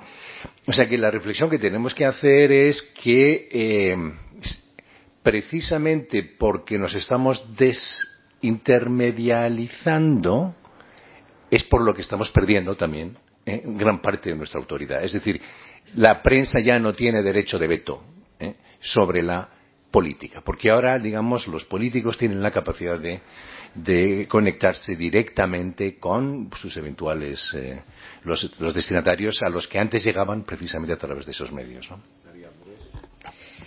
Vamos a darle la vuelta a ese argumento. Yo creo que si los medios de comunicación han perdido autoridad eh, por, este, por este distanciamiento y desintermediación, intentemos ganarla de nuevo recuperando ese papel que tienen los medios para establecer con más garantías lo que es lo que lo que es veraz y lo que no. Entonces yo creo que ahí los medios de comunicación tienen mucho que ganar con un código ético restrictivo importante con, porque son ellos los que contribuyen muchísimo a marcar la agenda pública. A mí me parece que, que, haya una sospecha, fundada o no, de que alguien ha copiado en su tesis doctoral algo y al día siguiente 50 tertulianos en diferentes radios se pasen dos horas hablando sobre si es plagio o no sin tener los datos y la veracidad, es que es imposible saberlo. Entonces, todos los medios de comunicación muchas veces contribuimos a debatir cosas sin tener los elementos de, necesarios para saber si es veraz, si no es veraz, y se da muchas veces, por cierto, cosas sin tener, bueno, pues el, ese código ético extra de, y esa, esa, esa restricción extra de, de, de de, dar solo lo que está seguro que es veraz. Entonces contribuyes al ruido que existe ya en las redes sociales. Por eso yo creo que debe haber una mayor restricción por parte de los medios de comunicación y sobre todo separar más lo que es opinión de lo que es información que muchas veces no es no es útil pero eh, un ejemplo muy muy ilustrador de cómo pueden los medios contribuir hay seis medios de comunicación de cinco países que han participado en un proyecto muy interesante a nivel europeo. Uno de ellos es español, eh, en un proyecto que se llama Refugee Check, que es estudiar todos los discursos de los partidos políticos y de líderes políticos en Europa sobre los refugiados y la inmigración y tratar de determinar lo que es veraz y lo que no, para evitar esa manipulación informativa del ciudadano. Eh, hicieron un proyecto interesantísimo y yo creo que ese, papel de verificador tiene que estar ahí tiene que reforzarse. Yo creo que habrá, habrá más Watergates y, y, lo importante es que sean los medios los que lo saquen adelante ¿no? para ganar de nuevo esa autoritas perdida. Eh, yo solo mm, muy breve comentario sobre Facebook. Yo creo que después de la comparecencia de Mark Zuckerberg en, en, el Congreso de los Estados Unidos, un periodista dijo que era decimodúa vez que él prometía que Facebook va a ser eh, colaborativo. Me alegro oír lo que nos dijo Sandra, pero eh, yo creo que ninguna red social ha contribuido tanto en divulgar, eh, digamos, ideas de los regímenes autoritarios, del islamismo radical, eh, etcétera. Eh, su papel en la elección de Brexit y Donald Trump con Cambridge Analytica está, uh, está bastante uh, comprobada. Y respecto a tu pregunta, yo en principio dije que la importancia de las nuevas tecnologías no está solo en la divulgación de las noticias, sino quizás más y de interés periodístico más en su capacidad de crear noticias creo que esta batalla está bastante perdida por lo que ha dicho Fernando y, María, pero sí que creo, y esta es mi eh, esperanza, yo creo que todavía hay fe en buenos columnistas, que hay gente respetable eh, a quien queremos leer todavía en los periódicos y por lo menos yo como, como lectora del periódico busco uh, mis favoritos columnistas y los leo. Y yo creo que la, uh, una de las esperanzas de periodismo de volver a tener una importancia en, en crear uh, noticias y, y, cierta opinión son los buenos columnistas. Gracias. El señor Teodoro García y cerramos ya el turno antes de, de pasar a las preguntas.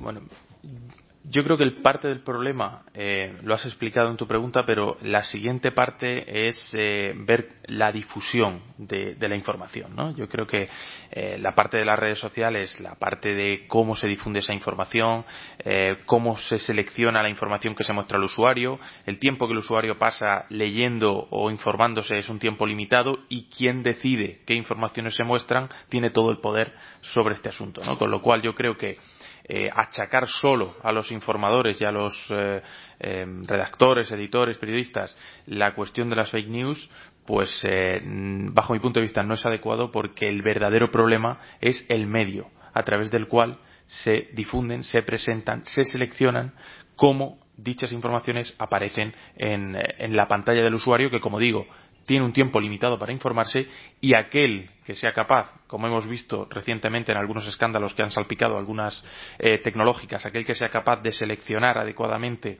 en favor de sus intereses las informaciones que aparecen es verdaderamente el culpable, entre comillas, de que aparezca información veraz o no.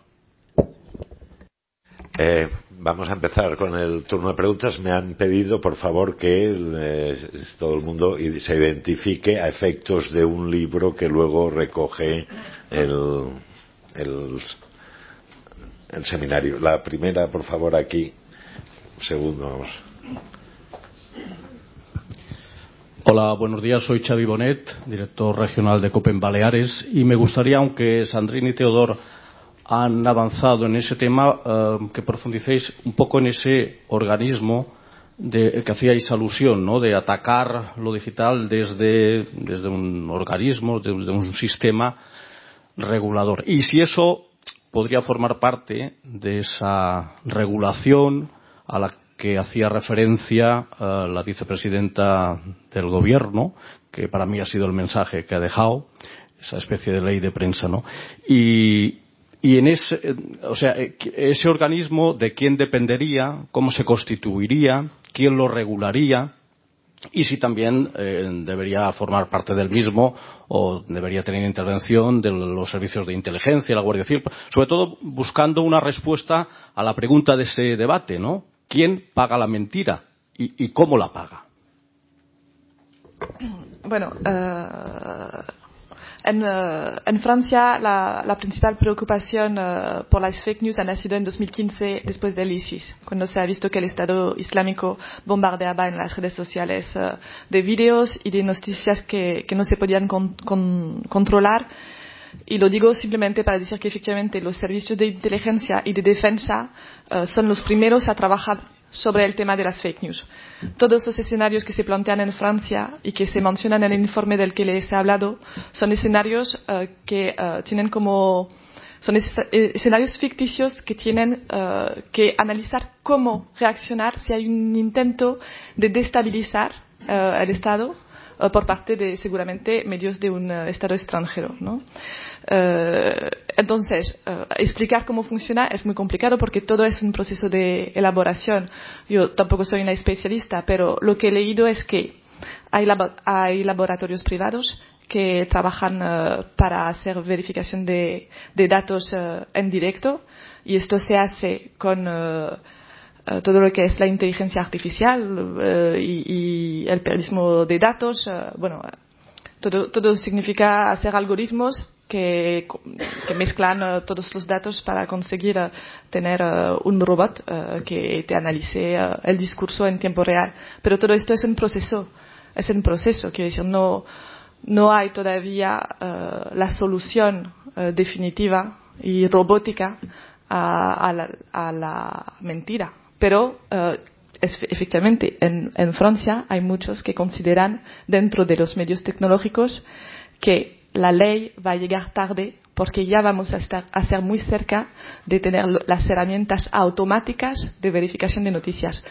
Y no sé, es, suena un poco marciano, pero puede ser. Enlazando un poco, quería comentar eh, con, con, la reflexión de Sandrine. Eh, yo creo que hay que ser extremadamente transparente en esta cuestión. ¿Por qué? Porque hablaba ya de inteligencia artificial. ¿Cómo funciona la inteligencia artificial? Yo, yo he hecho una tesis sobre esto, eh, análisis de, de, señales cerebrales. La han pasado por todos los sistemas estos que hay ahora para comprobar y tal. Todo el mundo lo, lo han revisado y parece que está bien. Y eh, ¿Cómo funciona la inteligencia artificial? La inteligencia artificial al final lo, de lo que se trata es de reforzar los estímulos positivos y de penalizar los estímulos que han generado resultados negativos, de tal forma que al final el sistema es inteligente porque sabe cómo actuar en función de un montón de experiencias que ha tenido y de las cuales ha obtenido una conclusión.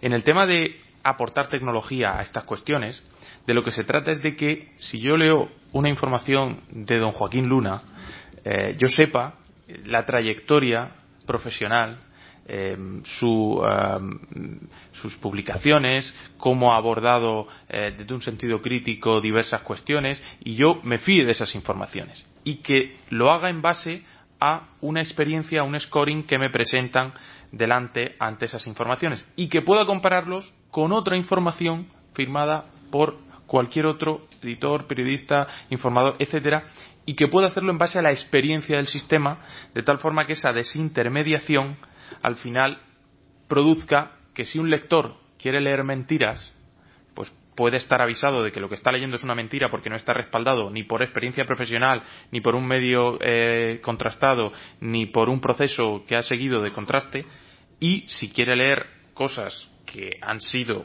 contrastadas, verificadas y que tienen un fondo detrás, pues pueda también ser informado de que la persona o el editor que publica esa información tiene algo detrás que le respalda en una trayectoria profesional. Yo creo que al final, en esto de la fake news, tenemos que ser totalmente transparentes, porque como decía Joaquín, eh, puede haber gente que quiera leer mentiras, pero que lo sepa, que es mentira. De hecho, quería añadir, uh, y contestando también a, Mira, uh, sobre el tema de Facebook. Uh, en ningún momento he dicho que Facebook pueda ser un modelo de verificación de noticias falsas. Simplemente digo que hay colaboración con medios para que mejore, por lo menos. Que no lo sea, no lo sea tonto, ¿no? Y, enlazando con lo que acabas de decir, en esta colaboración, eh, que detecta estas noticias que eh, pueden ser falsas y que eh, varios diarios clasifican, etcétera, como he explicado antes, lo que hace es que la persona que lo lee, en el momento de compartirlo, le venga un aviso y le dice, cuidado, lo que compartes, hay varias personas que nos han señalado que puede ser falso. Y añadiendo a este aviso unos enlaces al artículo que los diarios han producido o a otros artículos que desmienten o ponen en duda esta información. Siguiente pregunta. Eh, Juan Cuesta, Europa en Suma, eh, director de programas de la Escuela Internacional de Comunicación. Eh, un subrayado a una cosa que decía Fernando y alguna propuesta para ser prácticos. El espacio público, un espacio público abierto y plural es garantía, es una garantía de salud democrática porque permite un debate abierto. Cuando ese espacio es virtual, Fernando abundaba en ello como lo está siendo ahora, eh, nos empezamos a cuestionar si realmente está facilitando o no el debate. Porque en las redes sociales todos nos unimos en comunidades de afines, salvo los que trolean. Por lo demás, en nuestros grupos en las redes sociales estamos entre afines y estamos retroalimentando nuestras propias convicciones. Por lo tanto, el espacio público virtual no alienta el debate. Y eso supone que la salud democrática puede verse en peligro. Por lo tanto, es una necesidad de primer orden. No es aquello de nos la han colado en el Brexit o nos la han colado en, Cataluña. No, no es esto. Es la salud democrática lo que está en peligro. Y voy a las propuestas. una, eh, a los políticos deberían renunciar explícitamente, de oro espero que lo trasladen a tus compañeros del Parlamento, a utilizar torticeramente cifras o cifras falsas o aquello de he oído por ahí he oído en las redes eh, a través de troles o de fake news renunciar explícitamente a esto. Yo creo que eso es clave porque los, los, líderes políticos son los que marcan la agenda de los medios. Dos, los medios públicos. Creo que la agencia EFE, por ejemplo, podría empezar por instituir un grupo de verificación y redistribuir a todos sus asociados abonados la neutralización de cualquier noticia falsa que pueda existir, que pueda circular por las redes en cualquier momento. Y tres, ya que está aquí eh, María, de la misma manera que cuando vamos, yo particularmente y otros muchos amigos o compañeros por los colegios para explicar la Unión Europea, llevamos a los alumnos a la placa para que vean que ese colegio se ha financiado con fondos comunitarios o mencionamos a los diez profesores que cobran de la Unión Europea, cobran de la Unión Europea en nuestros colegios, a lo mejor María podría proponerse, toda vez que el periodismo empieza a ser un bien público, que las instituciones europeas, eh, digamos, apoyaran que en cada uno de los medios o los medios importantes hubiera un verificador. Eh, podría ser un tema interesante a estudiar y a lo mejor eso ayudaría a neutralizar en parte, porque las leyes, lo ha comentado Sandrín muy bien, o son peligrosas o son ineficaces. Gracias. Pediría solo que responda María Andrés, porque tenemos dos preguntas más y ya no habrá tiempo, creo, para bueno, yo soy periodista de formación, con lo cual cualquier subvención, ayuda o fondos dados a los medios de comunicación me parece estupendo. Yo quiero que te diga, yo estaría encantada, pero me parece que, la injerencia de los poderes públicos y las instituciones en los medios de comunicación tiene que tener también siempre muchísimo cuidado. Yo lo que sí que diría es que hay que perder ese miedo a desmentir, que los medios de comunicación deben ser más valientes a la hora de desmentir informaciones que se prueban falsas y no de estar ya en lo siguiente y total esto ya ha pasado. Y, lo que sí que, que diría es que la Unión Europea apuesta en este momento no tanto por la regulación, aunque sí se ve como una hay, voces, como por ejemplo el vicepresidente de comunicación Valcárcel, eh, Ramón Luis Valcárcel, que está encargado de temas de comunicación, está exigiendo hoy en el Parlamento que haya una regulación urgente, pero en general hay mucho miedo a esa posible manipulación o censura. Y lo que sí que se está hablando es de coordinar esfuerzos a nivel nacional, que si existe un Consejo Superior Audiovisual o si existe otro organismo en cada Estado miembro, que se coordinen y se hablen entre ellos, que es que es el fallo que ocurre siempre en la Unión Europea, que uno conoce una noticia falsa en un país, pero luego no lo comunica a otro, y las redes no conocen fronteras, pero nuestros sistemas de detección y de seguridad sí. Y ya para terminar, sanciones adecuadas. En esto sí que no hace falta regular para sancionar a un partido político que ha estado comprando datos personales infringiendo leyes que ya existen. Y sobre eso sí que se ha pronunciado Juncker el 12 de septiembre con una propuesta para penalizar hasta con un 5% del presupuesto anual de un partido político que en las elecciones del 2019 eh, se compruebe que ha cogido datos personales eh, infringiendo las leyes actuales. Les digo, eh, Fernando Vallespín quiere hacer un, añadido. Nos ha añadido muy, muy, muy breve, eh, eh, además de verdad. Eh, ¿quién, ¿Quién verifica a los verificadores? ¿Quién fact-chequea a los que fact-chequean? ¿Les chequea un organismo público y, por tanto, dependiente de un órgano político? Eh, les chequea alguna institución, como puede ser una institución privada que recoge, diríamos, los intereses de todo el, digamos, de todo un sector, como puede ser el sector de prensa, eh, televisión, etcétera.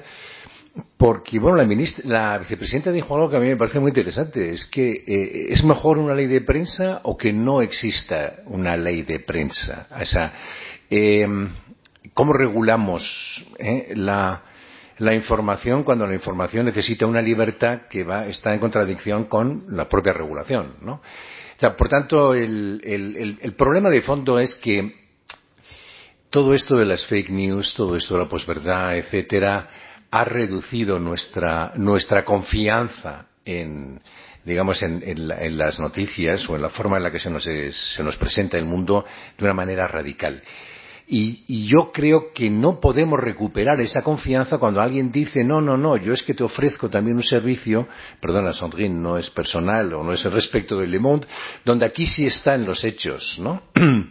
eh, a mí eso me inquieta también, ¿no? Claro. Es decir, igual que me inquieta lo falso y, y, que me engañen, me inquieta también que alguien me, me, me, me desvele el engaño como si tuviera un acceso real a la realidad, porque yo, contrariamente a lo que dice Mira, soy bastante posmoderno, yo creo que la realidad eh, admite gran cantidad de interpretaciones y que no se nos presenta de una manera absolutamente incontrovertible, ¿no? Los hechos sí, claro, ¿no? Es decir, ¿ha llovido o no ha llovido? Bueno, eso es fácil de verificar, pero todos sabemos que muchas veces los hechos bueno, también son interpretables y ahí es donde tenemos el problema, que también hay, hay un problema epistemológico, ¿eh? Ojo.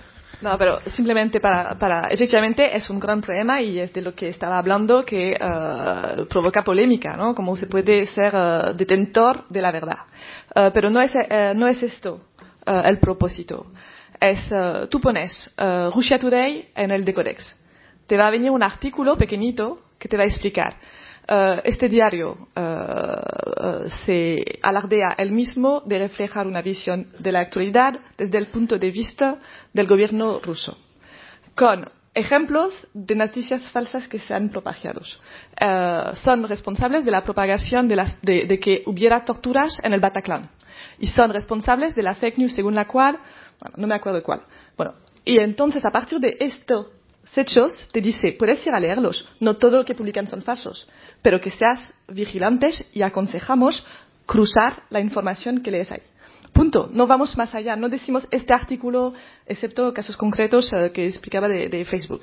Cerramos ya la, perdón, cerramos ya la, la primera pregunta para que la gente regular, pueda seguir preguntando. Eh, regular sí, pero creo que no podemos esperar de las instituciones ni, de la, de, ni del Parlamento Europeo de protegerlos de ser tontos. Quiero decir que debe existir una responsabilidad individual en todo esto.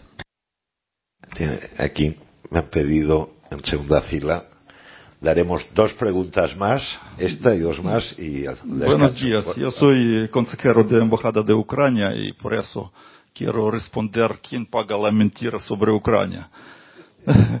No, primero quiero decir sí, nosotros, según nuestra experiencia, sabemos que toda mentira que escuchan en España, en otros países de la Unión Europea, es pagada por el gobierno de Rusia. Sí, y otra cosa que quiero mencionar y recordar, porque hablamos sobre crisis eh, económico, migratorio, diferentes crisis. Sí, es, es problemas muy, muy serios pero tenemos gran problema, gran amenaza a, al mundo democrático, a Europa democrática, la política de agresión de Rusia. Este, como eh, muchas gracias Mira que ha mencionado sobre anexión de Crimea. ¿Cómo es posible que en siglo XXI un país miembro de, del Consejo de Seguridad eh, ocupa otro territorio, eh, de otro país y después eh, organiza eh, referéndum falso o como se llama en español. Y eh, es, es también gran problema. Hay que mencionar y hablar sobre este. Fake news es peligroso, pero hay que no olvidar sobre algunos temas que y este conflicto en el Donbass. Más de 10 mil personas ya perdieron vida, niños pequeños, civiles. Es problema muy serio.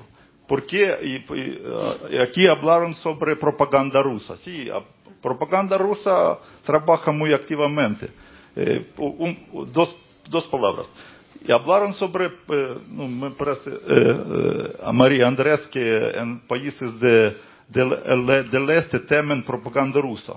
No temen propaganda rusa en nuestros países.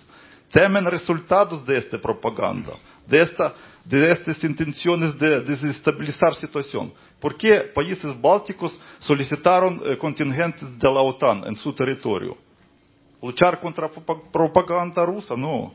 ¿Por qué Polonia ahora ha propuesto eh, eh, base militar de Estados Unidos? ¿Por qué?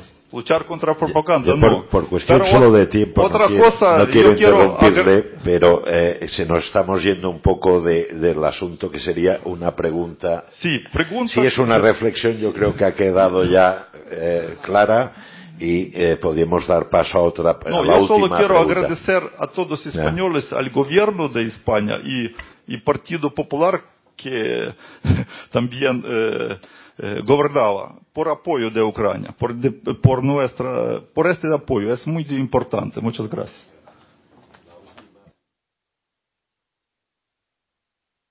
Que ya es la, la última pregunta, entonces gracias por su asistencia y con esta pregunta damos por terminada esta sesión. Bueno, voy a hacer una pregunta. Eh, Mira ha dicho, las fake news son un 10% más virales que la verdad. Fernando ha dicho, conocemos cada vez más el cerebro. Sandrín recordaba que el interés por las fake news viene de la propaganda del ISIS, que tan efectiva se ha demostrado. Pero como solución a las fake news, hablamos de fact-checking, de un software que detecta si la fuente es o no fiable, si sabemos que las fake news son más virales y porque lo son, si estudiamos casos de éxito de las fake news, mi pregunta, ¿conocéis casos de medios o de instituciones que estén investigando en esos mecanismos que favorecen las fake news para aplicarlos a la verdad? ¿Para aplicarlos a que la verdad sea tan extendida como las fake news? ¿Al, ¿Algún, ¿La pregunta va dirigida a alguien en concreto o...? Sí, pues vamos por cuestión de tiempo a, a yo he citado máxima la, brevedad. Yo he, he, citado una investigación de MIT de, de la viral, viralidad de 10% de las fake news. No conozco personalmente ningún uh, intento de aplicar uh, lo que acabas de, de mencionar, pero creo que no es imposible que surja. No, yo creo que, que, es que no existe la verdad. Eh, existe la verdad de los hechos, pero no la verdad. Y tenemos que ser muy cautelosos en eso, porque si partimos de la base de que vamos a acceder a la verdad, entonces tenemos ya, estamos ya derrotados de antemano, ¿no? O sea, que lo que se trata de evitar es, es, una estrategia jovesiana, tratar de evitar el mal mayor, ¿no? Y es que nos, nos, engañ, nos engañen eh, sistemáticamente. Yo creo que eso es lo que tenemos que evitar. Ahora, pretender que podemos acceder a algo así como un reflejo perfecto de lo que acontece en el mundo, pues evidentemente no. Entre otras razones, porque si no, no tendría sentido la democracia. ¿eh? Es decir, la democracia tiene sentido en la medida en que no existe eh, una verdad y, por tanto, entre todos tenemos que buscar la fórmula a través de la cual podemos acceder a nuestra realidad común y, y, a, y no sé, y a, y a, lo que realmente deseamos hacer con, con Teodoro García. Yo recibí hace poco una llamada de un medio que no voy a desvelar porque tampoco sé si ha publicado sus conclusiones, que estaba analizando eh, también en qué medida las fake news estaban reportando a los autores eh, ingresos económicos. Y, y, y, en esa línea, pues yo creo que hay varios periodistas trabajando, pero no voy a decir quién me llamó porque, en fin, tampoco. Muchas gracias. Yo solo, sí, para terminar, una, una, última frase. Yo solo quisiera decir que si alguien encuentra la fórmula mágica o el algoritmo para convertir en sexy y retuiteado tres mil veces en lugar de catorce verdades aburridas como lo importante que es la Unión Europea para sus ciudadanos, que me lo pase, por favor, que estamos a tiempo para las próximas elecciones. No, y eh, al compañero de Ucrania solo una frase para decir eh, contestarle con un, con un, comentario factual y que es que eh, de, en Bruselas se ha identificado desde hace muchos años ya el poder que está teniendo la propaganda rusa en todos los países del este. En Estonia, Letonia y Lituania están súper concienciados y hay una cosa que se llaman desde allí, yo lo siento por los palabras, pero es como lo llaman los Mythbusters, que son cuentas de Twitter que uno puede seguir que se dedican exclusivamente a estudiar la propaganda rusa y a desmitificarla. EU versus vs.disinformation y se dedican a desmontar eso todo el rato. Muchísimas gracias.